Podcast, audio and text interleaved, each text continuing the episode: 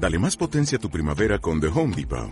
Obtén una potencia similar a la de la gasolina para podar, recortar y soplar con el sistema OnePlus de 18 voltios de Ryobi desde solo 89 dólares. Potencia para podar un tercio de un acre con una carga.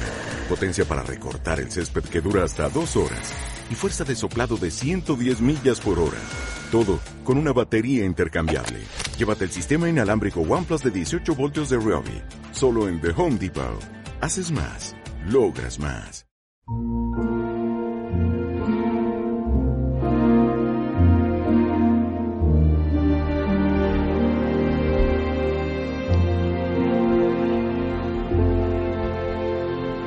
Esta es tu noche, la noche más hermosa, con Pilar Muriel. Aunque a nuestro colaborador le encanta la ciencia, su fuente principal de información son sus introspecciones eh, durante la meditación. Y le llama la atención eh, que lo que puede percibir en ellas, la ciencia lo está afirmando. Hoy hablamos con Emilio Carrillo de Ciencia y Dios. Muy buenas noches, Emilio, bienvenido. ¿Qué tal, Pilar? Buenas noches, encantado de estar otra vez aquí. El encantamiento es mutuo. Eso está muy bien. bueno, dos capítulos en uno, última intervención, colaboración de esta temporada, Emilio, y a ver cómo hacemos para ir a la esencia, porque no vamos a poder hablar todo lo que nos gustaría. ¿Qué es la física de la deidad y cuál es su temática, Emilio? La física de la deidad eh, es muy fácil de sintetizar en cuanto a su contenido y objetivo. Se trata de utilizar todos los conocimientos y toda la sabiduría que la ciencia contemporánea pone a nuestra disposición para entender las verdades fundamentales de la vida y sobre todo los aspectos divinos de la vida. Esa gran pregunta que tantas personas han hecho siempre, ¿qué es la divinidad? Eh, bueno, pues la ciencia hoy nos, nos incorpora a algunos saberes, algunos conocimientos que enlazan con saberes y conocimientos muy antiguos aportados por la espiritualidad y que encajan divinamente. O sea que no hay división entre espiritualidad y ciencia, o si la hay. Ninguna, Pilar, ninguna. Esos son dogmatismos, son eh, posturas cerradas y absurdas.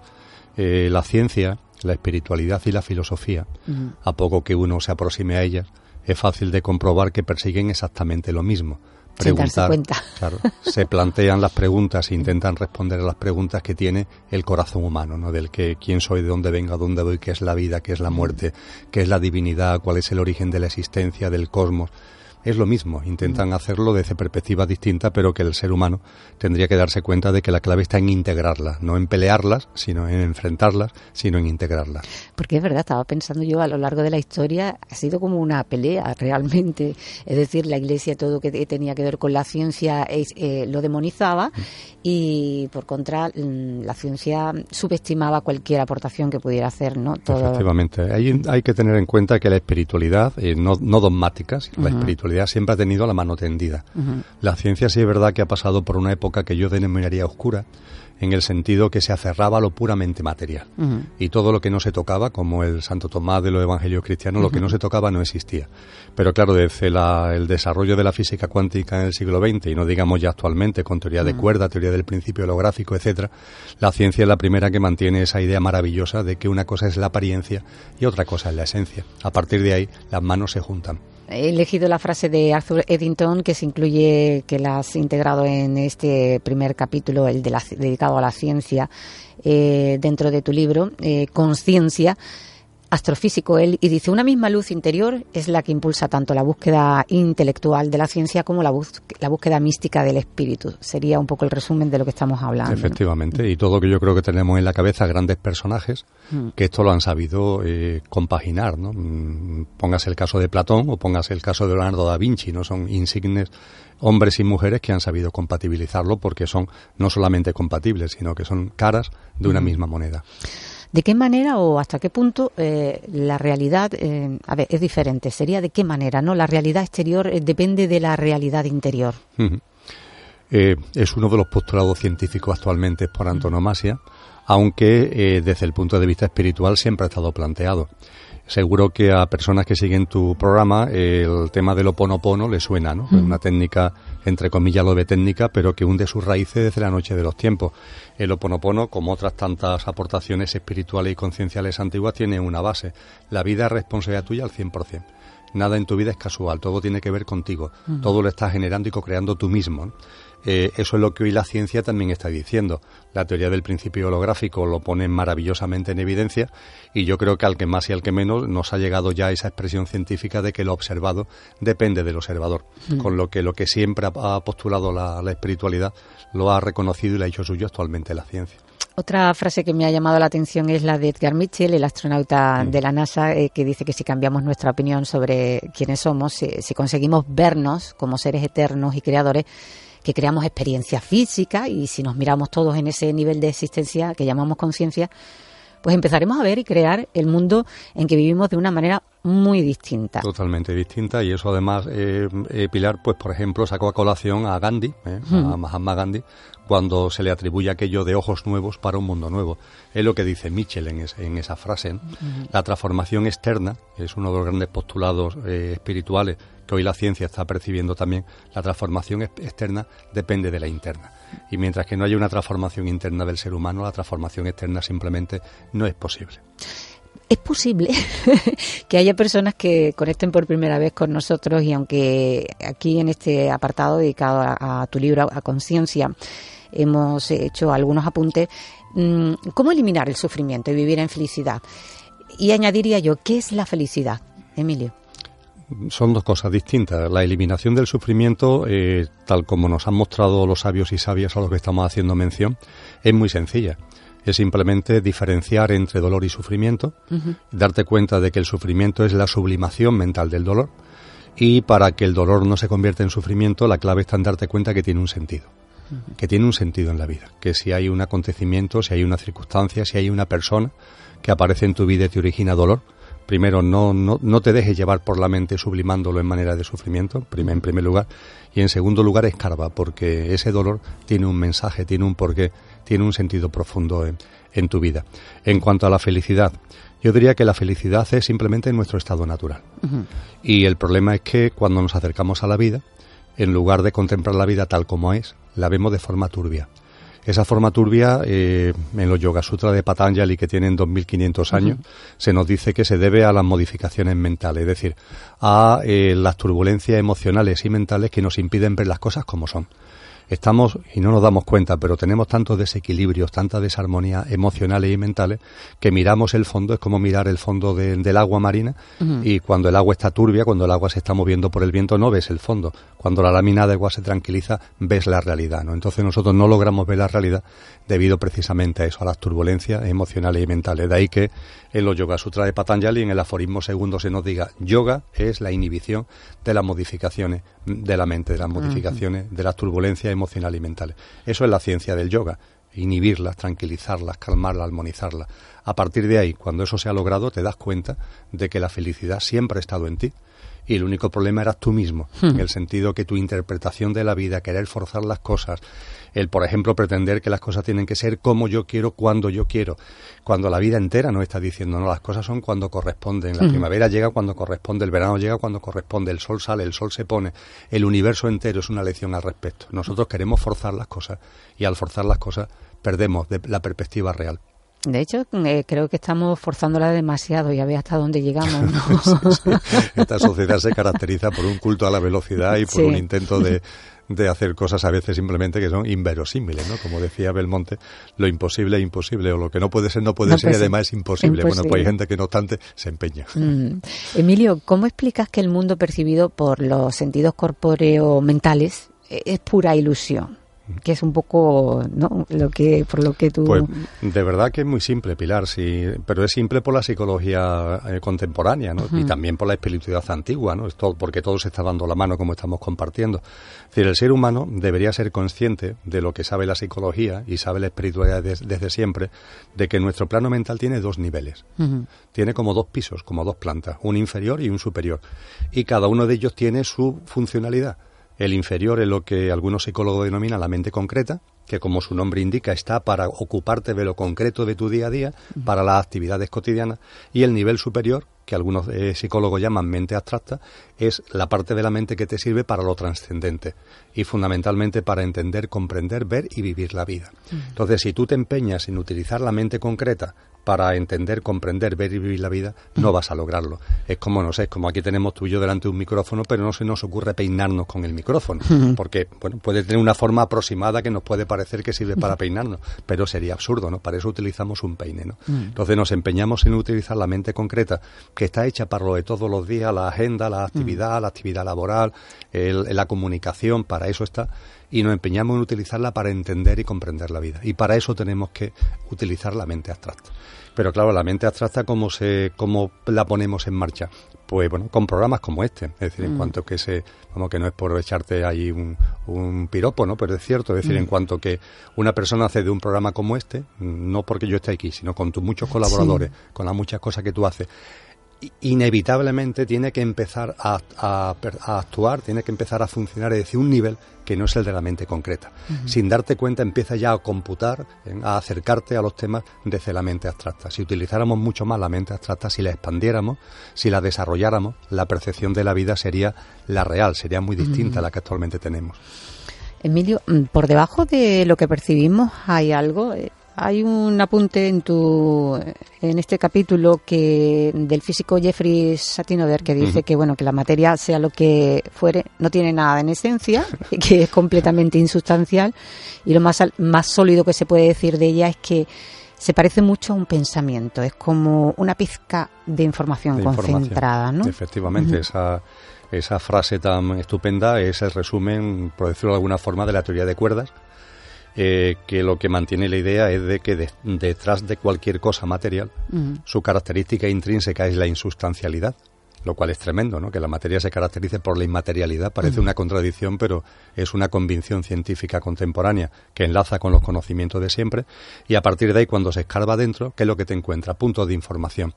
Eh, la teoría de cuerdas se llama de cuerdas porque lo que se encuentra debajo de al principio era el átomo, después fueron los electrones, los protones, los mm. neutrones, después fue el quark. Bueno, pues cuando la ciencia se ha metido dentro, lo que se encuentra son puntos que vibran, puntos de vibración. Por eso se llama teoría de cuerda, ¿no? Por la, por, la, similitud, por la analogía de la cuerda con la vibración. Pero es que los principios herméticos, que bueno, que tienen cientos o miles de años, el punto, el postulado segundo, el principio hermético segundo es todo vibra, todo vibración. Es, algo que se enseñaba en la antigua Grecia, en el antiguo Egipto, y era un, es un postulado fundamental de esos principios herméticos. Y esta vez eh, vamos a mm, echar manos quizás de la, del pensamiento que me imagino que tú coincides con ello, del profesor de física teórica David mm, Bond. tremendo, Bond tenía, tenía muchas conversaciones con Krishnamurti. Sí, sí, eran muy amigos. y, las, y las pueden encontrar además en internet, porque están ahí. Eh, efectivamente. Eh, ¿Todas las partes del universo están conectadas en, de manera íntima? Todas intrínsecamente. Eso también es algo que la ciencia empieza a percibir ahora. Eh, es curioso, no tenemos tiempo para entrar en ello, pero el 27 de abril, sí. Eh, por tanto hace poco tiempo, se publicó el último artículo de Stephen Hawking, que se ha publicado póstumamente. Estaba escrito con un colaborador suyo, pero se ha publicado después de haber fallecido. ¿no? Es, el artículo no tiene desperdicio, ¿no? porque él habla ya con rotundidad, eh, como último legado, de que no hay un universo, sino muchos universos. Y él no habla solamente de que todas las partes de este universo, que es el que conocemos, están relacionadas e interrelacionadas entre sí, sino que plantea además que todos los universos están también interrelacionados y conectados entre sí. ¿no? Eh, la ciencia empieza a entender que aunque no tengamos la capacidad todavía de, de, plasmarlo en una fórmula, que hay una teoría del todo que estará ahí al alcance del ser humano en su evolución en algún momento y que nos ayudará a entender las interrelaciones que existen entre todo, ¿no? Que el famoso efecto mariposa, ¿no? Que cualquier cosa que viva una forma de vida, una especie, un miembro de una especie repercute en todo el universo. Eso es algo que con nuestra mente concreta nos resulta mm. increíble, pero que la ciencia nos está haciendo ya unas aproximaciones eh, que son francamente espectaculares. Dicen que el batir de las, de las alas de las mariposas no puede... Puede originar un huracán en las antípodas, efectivamente. Ese es el efecto mariposa, precisamente.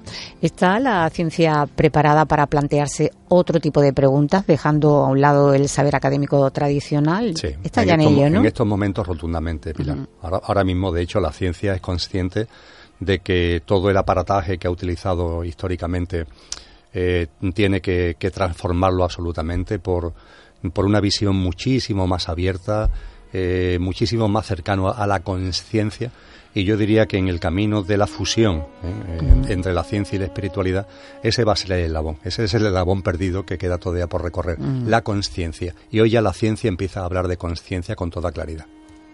¿Y existe algo de lo que todo procede?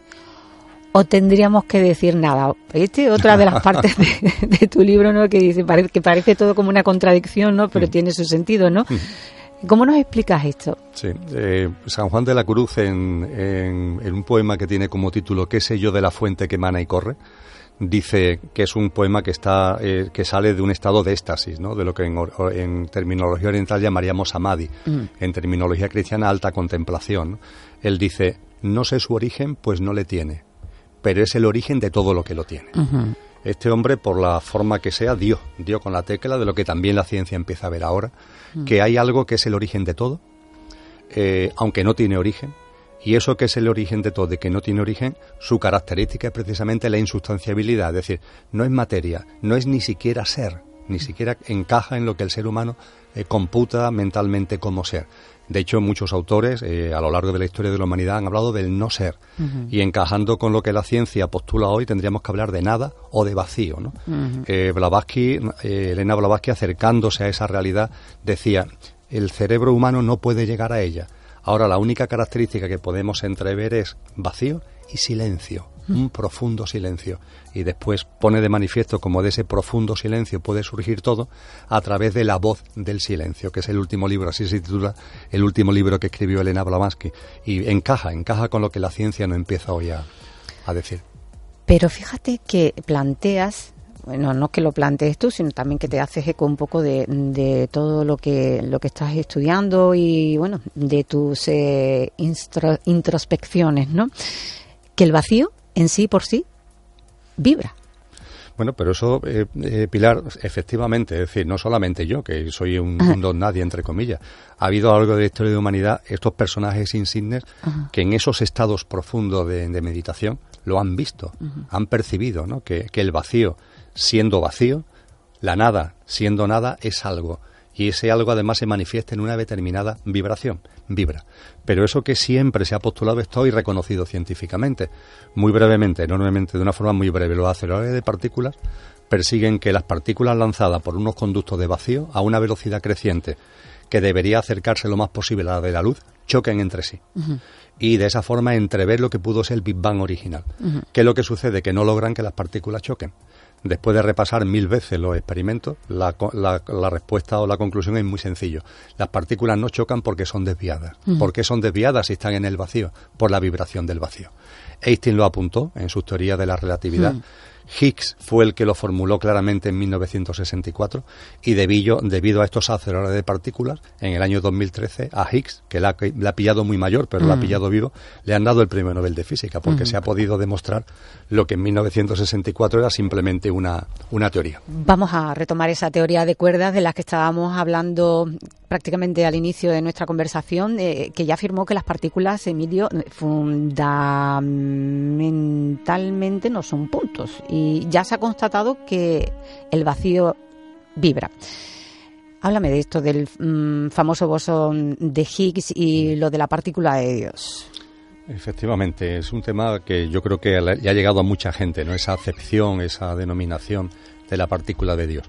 Eh, hace un momento hablamos de cómo los aceleradores de partículas han puesto en evidencia que el vacío vibra, que eso eh, desvía las partículas que lanzan de su trayectoria programada y hace que el experimento sea un experimento fallido. Pero mira por dónde ese experimento fallido ha servido para constatar que lo que Higgs dijo es verdad. ¿Qué fue lo que dijo Higgs? Pues Higgs corrigió a Einstein, entre comillas. Aunque Einstein fue el primero que se dio cuenta observando el espacio mm. de que hay algo ahí que, por ejemplo, hace que el comportamiento de una onda de luz no sea la que, en la que cabía prever, hay algo que la desvía. Él dijo Einstein que lo que la desvía es la presencia del vacío, lo llamó la densidad del vacío y en sus fórmulas es la constante cosmogónica. Eh, décadas después, Higgs profundizó en esto y dijo exactamente lo que produce esa variación, del, por ejemplo, de la trayectoria de la luz en, el espacio, no es tanto el vacío como el hecho de que el vacío vibra. ¿eh? Y para que esa vibración del vacío diferenciarla de la vibración de cualquier partícula, lo llamó a esa vibración bosón. Y bueno, y coloquialmente se ha llamado el bosón de Higgs. Eso era una teoría, el hecho de que el vacío vibra era una teoría, y recientemente, año 2012, los aceleradores de partículas lo han demostrado, con lo que en el año 2013 a Higgs y a su célebre bosón que los medios de comunicación denominaron la partícula de Dios, pues le han dado el premio Nobel, ¿no? Reconociendo mm. esa gran verdad que él puso sobre la mesa en 1964, es decir, que el premio ha llegado 50 años después prácticamente. En el vacío no hay forma. La forma es el vacío y el vacío es forma. Fíjate, eso es el, eso es el sutra del corazón. Es un sutra que tiene milenios. ¿eh? Mm. Es una de las columnas vertebrales de, de, la espiritualidad y el misticismo budista. Y, y, efectivamente lo que me está diciendo la, la ciencia, ¿no? La, lo que percibimos como forma, realmente cuando nos metemos dentro, lo que hay es simplemente es pura vibración. Y esa vibración posiblemente sea generada por un vacío con lo que ese yoga sutra, eh, perdón, ese sutra del corazón, mm. que cuando uno lo le dice, pero bueno, esta, gente, estos son budistas tan locos, pues no, es lo que la ciencia precisamente está plasmando hoy en, su, en mm. sus aportaciones. Eh, sin, una, eh, sin, un, sin el uno no es el otro, es decir, hay, mm, se necesita esa parte para que exista la otra, lo del todo, el la nada, ¿no? Claro, hay habido corrientes espirituales que, por ejemplo, la teosofía, a esa nada, entre comillas, que, a ese, que es el origen de todo, aunque no tiene origen y que no, no, tiene nada que ver con ningún tipo de existencia o ser que nuestra mente pueda computar, se le llama lo inmanifestado, lo absoluto. Su única característica es que no es nada y eso sí, que vibra. Mm. Y a esa vibración es la que da origen a lo que es el universo conocido, lo que, siguiendo esa nomenclatura de inmanifestado, llamaríamos lo manifestado. Y esto a las personas que se mueven en el ámbito cristiano no tiene que sorprenderle nada, porque el Evangelio de San Juan, comienza diciendo al principio fue el verbo. ¿eh? Y el verbo era Dios y el verbo se hizo carne y habitó entre nosotros. Mm. Ese vacío vibra esa vibración del vacío va haciendo una especie de eco, va como una, una, piedra que cae en el agua, es lo que se aproxima a la ciencia actualmente, como una piedra que cae en el agua. Cada una, cada una de esos círculos es lo que la ciencia llama dimensiones. Cada nueva dimensión es más densa que la anterior, con lo que la vibración, las frecuencias vibracionales se van densificando y va surgiendo la materia. Es el verbo del Evangelio de San Juan. Eh, ¿Cuál sería entonces la naturaleza divina? Eh, ¿Qué es? ¿En qué consiste? ¿Existe? ¿Sabemos algo de la esencia de Dios? Muchas preguntas. ahí acudo, eh, Pilar, al, al, al, hinduismo, porque la percepción que estamos compartiendo ahora es la percepción de impersonal de la divinidad, que es la que la ciencia está entreviendo. Y esa apreciación impersonal está muy bien porque nos quita el, dios ese antropomorfizado que está muy bien, no se sabe dónde, escondido en qué parte del universo. Fíjate que te ha ido al lugar donde hay más dioses físicos eh, y tantos animales, vamos, que es hasta las piedras, ¿no? Sí, pero, pero por lo que voy ahora, es decir, ellos dicen, esa, esa, la divinidad es impersonal. Mm. ¿eh? Ellos hablan de, de Erguna y Nirguna, mm. ¿eh? con relación a Brahma, ¿no? Entonces, la divinidad es impersonal. es puramente abstracción, por decirlo de alguna forma, ese vacío del que estamos hablando, ese no ser del que estamos hablando. Ahora bien, también lo podemos percibir desde una perspectiva personal por una serie de atributos, por una serie de cualidades, ¿no? Y esos atributos y esas cualidades son tan espectaculares y son tan variados que es lo que hacen que precisamente en el hinduismo haya muchas manifestaciones de la divinidad. Realmente son manifestaciones de lo mismo, no son divinidades distintas no tiene que ver con la percepción griega, por ejemplo, que si eran dioses distintos. En el hinduismo hay muchas manifestaciones de lo divino. Es un poco como en el cristianismo con las vírgenes ¿no? y los santos, ¿no? Sería algo así aproximadamente. ¿no? Es, aproximadamente, analógicamente, analógicamente, sería así, y siempre que no nos metamos en alguno, en alguno, en alguna bulla sevillana, ¿no? Porque en alguna bulla sevillana o de algunos otros puntos de Andalucía en Semana Santa parece que la Macarena es distinta de la esperanza y la esperanza es distinta de la origen de la angustia, ¿no? Cuando evidentemente están representando exactamente a lo mismo. O sea, analógicamente es válido. Sí, me refería también un poco por las cualidades, ¿no? Esto que le pueda diferenciar, que quizás, eh, bueno, ahí está San Pancracio, ¿no? Luego están los que te dan el trabajo, los que te dan la suerte, en fin, todo este tipo de manifestaciones. Y no deja de ser todo la manifestación de una misma, de una misma divinidad. ¿El, ¿El, heterodinaje qué es, Emilio? Bien, eso es un, un fenómeno, el efecto heterodino-heterodinaje es algo que la ciencia no reciente, fue en el, en el siglo XX, no ha puesto sobre la mesa, y es el comprobar que siempre que hay una vibración alta y hay una vibración baja, cuando esa vibración alta y esa vibración baja se encuentran, surge una tercera gama vibracional. Eso es el electrodinaje.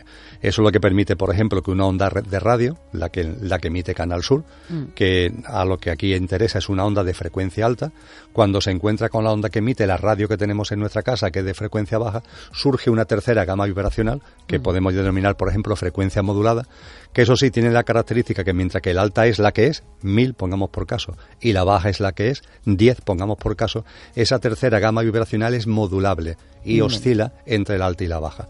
Esto da una aproximación a lo que en, en el ámbito de la cosmogénesis llamaríamos alma, en el ámbito de la presencia en cada uno de lo que denominamos alma. El espíritu sería la manifestación directa, la esencia de la divinidad que hay en todos, ese espíritu uno que está en cada uno que ahora que está cercana a la celebración de Pentecostés, es lo que la Iglesia Católica llama el Espíritu Santo, el Espíritu que es uno, que está en cada uno, pero ese Espíritu para experienciar la materia necesita un vehículo, de la misma forma que si nosotros nos queremos meter en el fondo del mar, necesitamos un submarino o un baticafo. Ese vehículo que utiliza el Espíritu para meterse en la materia es el alma. Y el alma surge precisamente en la, en la, en la creación al haber una frecuencia alta que es la del Espíritu y una frecuencia baja que es la de la materia. En síntesis, eh, ¿qué es realizar el recuerdo de uno mismo y vivir en conciencia? Ya un poco para cerrar esto, eh, se quedan muchas preguntas afuera, pero para cerrar el capítulo del libro completo. Sí, pues la respuesta es tan, es tan sencilla de dar como para la mente complicada de llevar a la práctica. Hmm. Si una cosa es la apariencia, otra cosa es la esencia, como dice la ciencia, como ha dicho la espiritualidad siempre. Si esa esencia que está en el fondo de todo hmm. es divina, es una manifestación, es una emanación, es una radiación, como queramos denominarlo, de esa divinidad que está ahí presente, ¿no? En cada átomo del universo, en cada estrella del cosmos y en cada ser humano. Eso significa que si yo me miro a mí, tendría que darme cuenta de que una cosa es la apariencia y otra cosa es la esencia que una cosa es mi yo físico, mental y emocional, que conoce la muerte, y otra cosa es lo que yo realmente soy, que no va a conocer nunca la muerte. Finalmente, ¿de qué se trata? ¿De vivir como qué? ¿Como la apariencia o de vivir como la esencia? Desde luego, el final del sufrimiento y vivir en felicidad conlleva vivir en coherencia, en consonancia y en congruencia con esa esencia, no con la apariencia. Bueno, vamos a ser eh, de una manera más superficial y material coherentes y consecuente con lo que con la propuesta que hicimos de regalar un libro a alguien que contestara la pregunta que habíamos hecho en torno a este nuevo trabajo. Bueno, ya, ya se queda viejo, Emilio. Conciencia. Queríamos saber si había algún capítulo dedicado a la ciencia dentro de este libro. Y mm, quiero comunicarle a nuestros oyentes que solo ha habido una persona que ha, llamado al contestador automático y que ha respondido, afortunadamente, correctamente. La vamos a escuchar ahora.